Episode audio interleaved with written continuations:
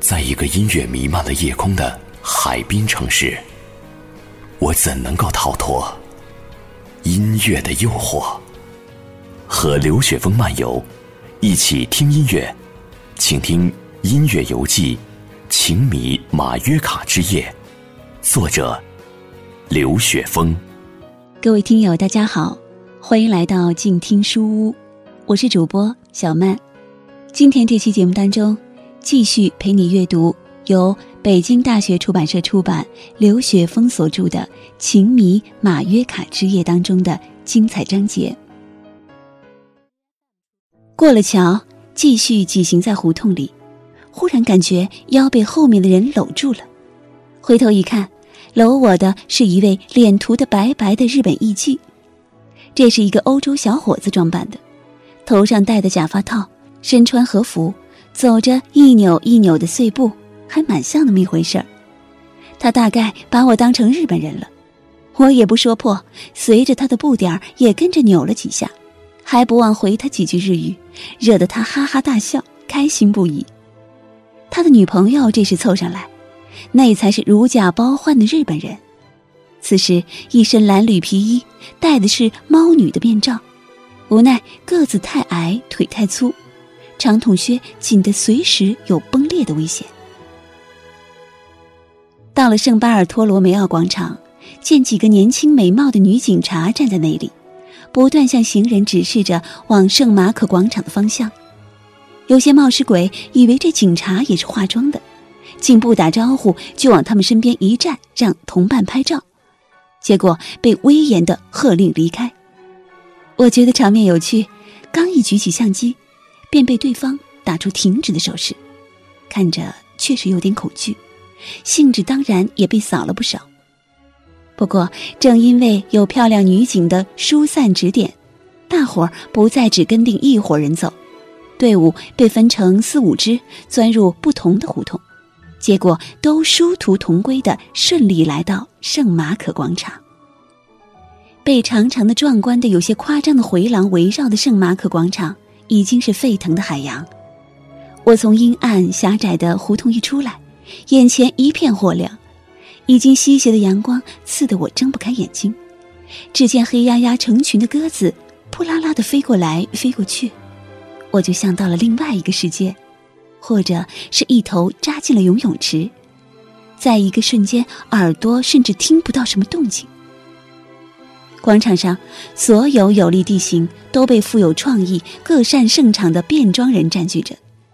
雕像或者圆柱下面的基座，往往站着和坐着的都是文艺复兴时期的贵妇，他们脸上的面具极为精美巧妙，镶在上面的金银在阳光下熠熠闪烁，面具后的眼神迷茫而神秘。如果是两个人以上，他们头凑在一起交谈时的神情格外令人心动。一般这样有一定造型效果的化妆者是不允许游客上前合影的，但你可以对着他们乱照，甚至将镜头贴近他们的脸都没问题。几乎呈封闭式的长方形广场是狂欢节的心脏，这里有各路化妆者的行列，你只看人流在甩来甩去。就知道哪里有队伍过来，一会儿是古埃及的法老仪仗，一会儿是春天女神率领的花女漫天飘洒鲜花，还有印度和阿拉伯的混合，当然都是古代的后宫气象。女人身上艳丽闪光的绸缎与婀娜的腰肢极具魅惑之气，一小撮身穿黑衣、脸戴死神面具的人，手持粗粗的绞索套。见到年轻漂亮的女孩，就冷不防的将绞索套套到她颈上，引来阵阵的尖叫。但越来越多的中老年妇女主动要求将脑袋伸进绞索与死神合影，就不太好玩了。我最感兴趣也最佩服的是一支中世纪骑士小队，大约有十多人，个个重盔重甲，稀里哗啦走一步都很费力气，还要右手执剑，左手或持盾。或琴棋。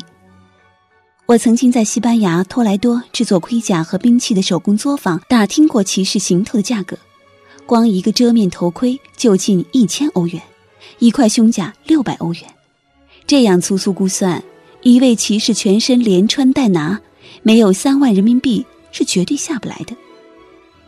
我说这些是因为大多化了妆来参加狂欢节的人穿的基本都是真货，而非戏装。别的价格我不清楚，但骑士的行头我还是识货的。甚至在巴塞罗那花两百欧元买过一个盾牌送给我爸，我爸一把将它挂到墙上，旁边那个什么万博牌的骑士剑立即黯淡无光，寒酸之极。我爸执意要把它扔了。让我再买一把西班牙古剑。广场中间有一个搭起的木台，站在上面视野很棒，人人都可以上去，就看你几功如何。木台中间的人都席地而坐，大吃大喝，四周凭栏一个挨一个竖满了人，光都透不进来，这个场面滑稽透了。更好玩的是，当我将镜头对准坐在地上喝红酒、吃汉堡的一对恶鬼装扮的情侣时，男的竟停止咀嚼，要女的把脸凑过来，当众为我的快门接一个深情大吻，然后便友好的向我摆手致意。只要是城镇式的游行队伍，就有众人围堵。零星的没有落脚点的伞兵游泳，此时无人理会。即使他们化妆很有特点，也不再吸引眼球。对于第一次见到这种场面的我来说，眼睛完全不够用。一遇到人多挤不进去，就高举相机镜头朝下一通狂拍，都不知拍些什么。当然，也没有时间回放。不过，我还是出于同情和理解，不时将镜头对准盛装而万分惆怅的孤独者。每当这个时候，他们总是让我等一等，再去召唤已经化整为零的伙伴，共同为我在最好的背景下摆出最佳的姿势，让我拍照。此时，我真的是好感动，一股暖流顿时涌遍全身。还有一对古装母女，长裙曳地，各执一花篮携手前行。我想拍他们的背影，结果他们似有感应的回过身来。还不忘在夕阳下调好脸部光线角度，让甜美微笑的面孔沐浴在温暖的冬日阳光下。在这幸福惬意的时刻，我一下子理会了狂欢节的真谛。不管随之而来的节目还会有多精彩、多丰富，仅就目前所见，我认为这个传统节日就是一次自我放纵，一次人与人之间无界限的。袒露表白，人们通过变装和面具隐去原有的身份，不分尊贵贫贱，在同一场所相聚狂欢。曾经有诗人称，威尼斯狂欢节的面具与变装是一个伟大的平衡者，它可以使平民扮成绅士贵妇，也可让淑女扮成娼妓，无怪乎十七、十八世纪的意大利贵族有面具贵族之位。这大概也是狂欢节同时受到贵族和百姓喜爱的原因吧。狂欢的人群中少不了恐怖分子，一大群身穿黑色皮衣和乳胶衣的男女中学生，互相喷射彩色泡沫，呼得满头满身之后，开始在人群中狂奔，躲闪不及的就要被蹭一身，一时鸡飞狗跳，混乱不堪。恰好此时几个警察走过来。于是有老人上前气急败坏的报案，这帮警察便手举警棍、手铐，大呼小叫的上前围剿，结果每个人都被喷了一脸一身的泡沫，他们和作案者一起得意的哈哈大笑。原来警察也是化妆的，我可不想在寒冬里被他们弄一身这玩意儿，便不再恋战，以最快速度离开圣马可广场。转过总督府，便是叹息桥。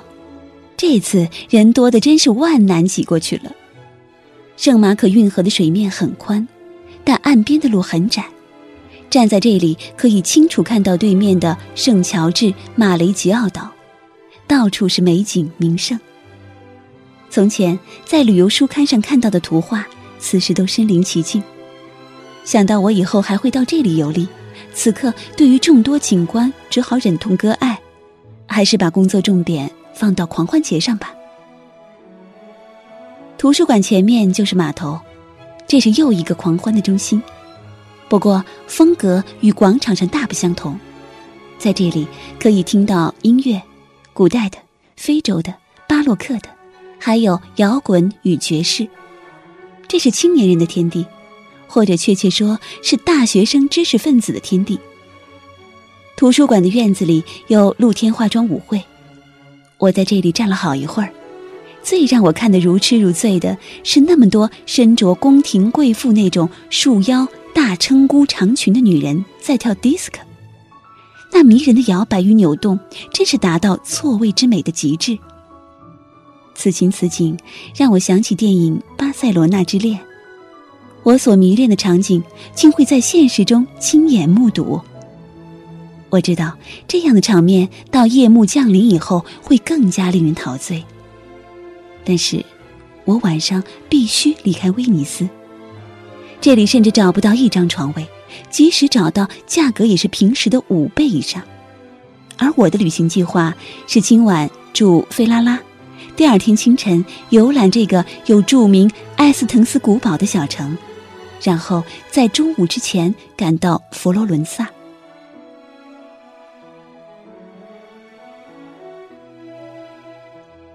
回火车站走与来时略有不同的路，路过芬迪、普拉达、LV 等名牌商店，看到了刚刚浴火重生的凤凰歌剧院。在圣安杰罗广场，还看到法拉利的几辆新款车的展览，车模们自然一身巴洛克风格装束，一般工作人员也是教会神职打扮。广场上有一个人造冰场。一大群化了妆的孩子在里面嬉戏。西坠的残阳将圣斯泰法诺教堂的瘦长影子投在洁白的冰面上，每一个人都在享受天堂般的幸福。天渐渐黑了，仍然有大量的人从各个胡同走出来，奔往圣马可广场方向。里耶尔托桥那里仍旧人山人海。过桥还是不易。此时河面上彩灯初上，景致更加惊人，桥上的人自然不愿下来。我多少次想横下心来，决定今晚留在威尼斯，参加彻夜的狂欢，对我的诱惑真是越来越强烈。我很庆幸这时我还没看到后来在米兰买到的杂志，那上面拍摄的威尼斯狂欢之夜，绝对就是几百年前的神秘意境。它是那么迷离，那么意味深长，那么吸引你进行深邃的探秘。和这几张照片相比，我所摄入镜头的不过是熙熙攘攘、热热闹闹的洋庙会而已。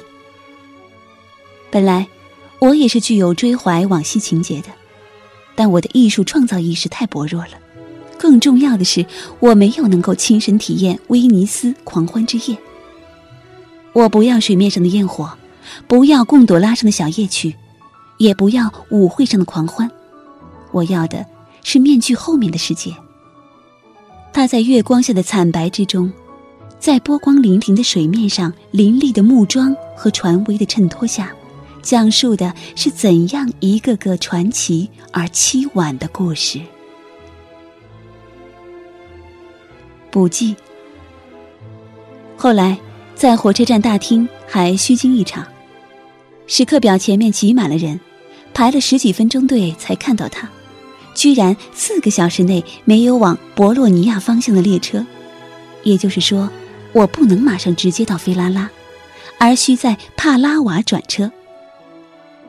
一个小时之内到帕杜瓦方向也只有一班车，是开往维琴察的，我是只此一条出路，所以非上这辆车不可。看到那么多人，居然想尽办法都挤不上来，可想而知这趟列车人多成什么样子。记得一九八六年春节过后，我从沈阳站挤上大连开往北京的列车，当时人都被挤得站不直，但至少还有立锥之地。这次在威尼斯车站，竟发生车门就那么开着，人一个都上不来的情景，真是说出来都没人信。威尼斯狂欢节也波及帕杜瓦，车站内外大街小巷到处是行头未卸的人群。到这里，丝毫感觉不到离开了威尼斯，这时我觉得幸福还没有结束。趁着夜色，有那么多来自一个方向的人相伴，我几乎转遍帕杜瓦全城，还在圣安东尼教堂听一位八十余岁的主教讲经，全场座无虚席，足见这个圣人之城，弘法之盛。好了，各位听友，今天这期静听书屋跟你继续分享了北京大学出版社出版刘雪峰这位音乐评论人所著的《情迷马约卡之夜》这本书当中的精彩章节。我们下期节目继续跟你分享。我是主播小曼，可以在新浪微博搜索关注“慢之味”，快慢的慢，味道的味。好，也可以关注静听书屋的微信公号。下期我们再见吧。读书是我们了解世界的方法，也是我们每天最好的娱乐。每读一本书都是一次修行。静听书屋，陪你在每一段向往阅读的路上。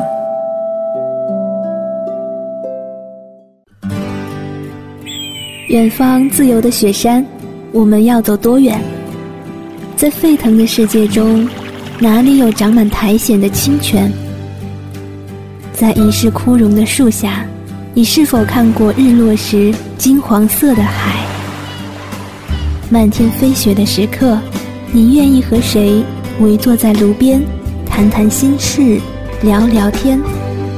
公众账号搜索“静听有声工作室”，很期待在那里和你相遇。